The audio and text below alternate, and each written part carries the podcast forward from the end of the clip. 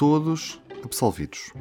Foi nesta terça-feira conhecido aquela que é a decisão final do tribunal sobre o caso das mortes em Pedrógão Grande, a propósito dos grandes incêndios de 2017, os mais trágicos registados em Portugal. Este julgamento que começou em maio de 2021. Comigo, neste P24, o jornalista Camilo Soldado, que acompanhou a leitura do acórdão. Procurava apurar as responsabilidades pelos 63 mortos e 44 feridos que os incêndios de 17 de junho de 2017 provocaram. É uma das maiores tragédias em Portugal. 61 pessoas morreram no incêndio de Pedrógão Grande, em Laria. A maioria das vítimas foi apanhada pelas chamas nesta estrada, a estrada 236, uma autêntica estrada da morte. Havia 11 arguídos, uh, a começar pelo comandante dos bombeiros voluntários de Pedrógão Grande, Augusto Arnaud. Para quem tudo fez,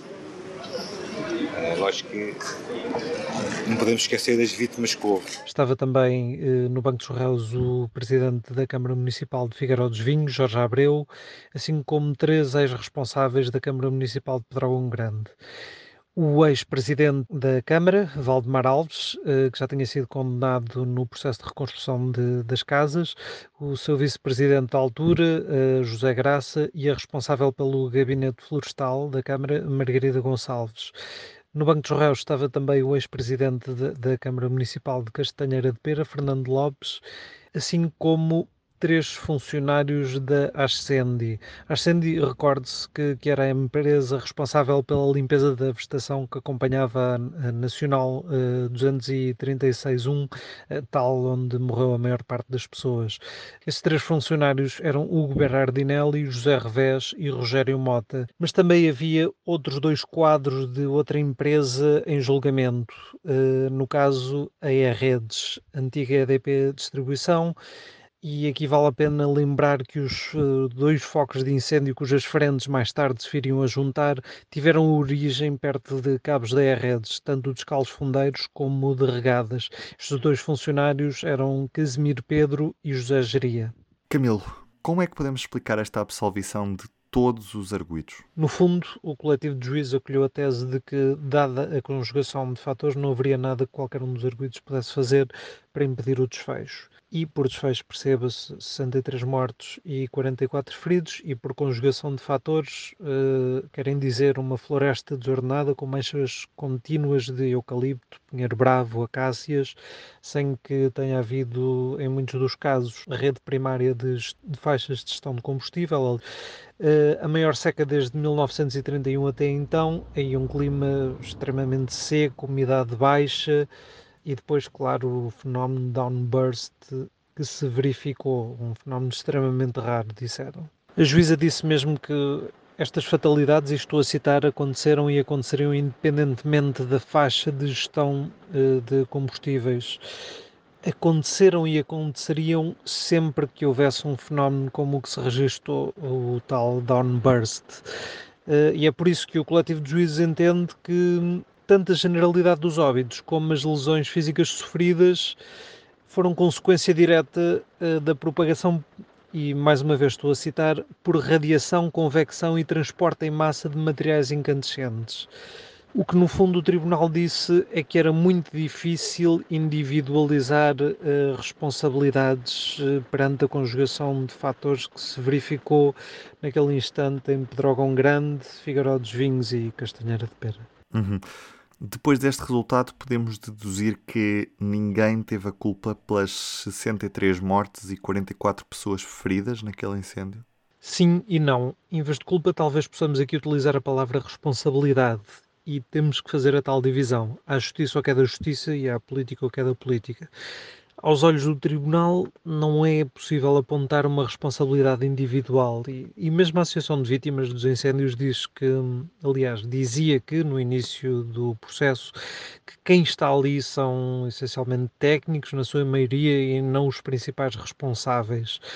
E olhando para o que aconteceu e conhecendo aquele território, é difícil não apontar responsabilidades políticas, mas dessas os juízes não tratam e talvez essa seja a parte insatisfatória neste processo.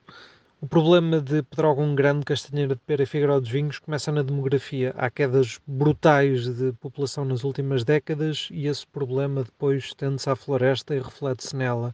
A maioria está abandonada ou é gerida numa lógica extrativista e não de prevenção contra incêndios. Aliás, basta passar nas estradas, ver os extensos eucaliptais ou recém-plantados ou ao abandono.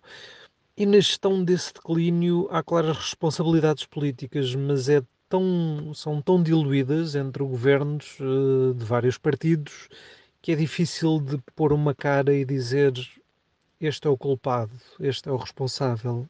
E talvez essa seja mesmo a parte insatisfatória deste processo. Com a absolvição, é expectável que o caso fique por aqui ou, ou já se fala no recurso desta decisão? Na verdade, o Ministério Público não me disse logo se ia recorrer, mas há sempre essa possibilidade, claro. Uh, a, a, informação que tenho é que seria emitido um comunicado que ainda não chegou sobre a decisão que o, que o Tribunal de Leiria tomou uh, na terça-feira. Só uns segundos de pausa aqui, Camilo, para ouvirmos o advogado da família das vítimas. Chegamos ao final, uh, vemos várias famílias, vemos várias vítimas que certamente hoje não percebem, não percebem como é que eh, no Portugal do século XXI morrem 66 pessoas e no final da história eh, parece que a culpa, desculpe a expressão, foi da meteorologia. Vale a pena também dar uma nota sobre os sobreviventes e familiares das vítimas. É que se, se houve quem mantivesse distância, alguns esperavam o desfecho deste julgamento para quase que encerrar um capítulo ao fim de cinco anos. É preciso não esquecer que já passaram cinco anos uh, desde o incêndio.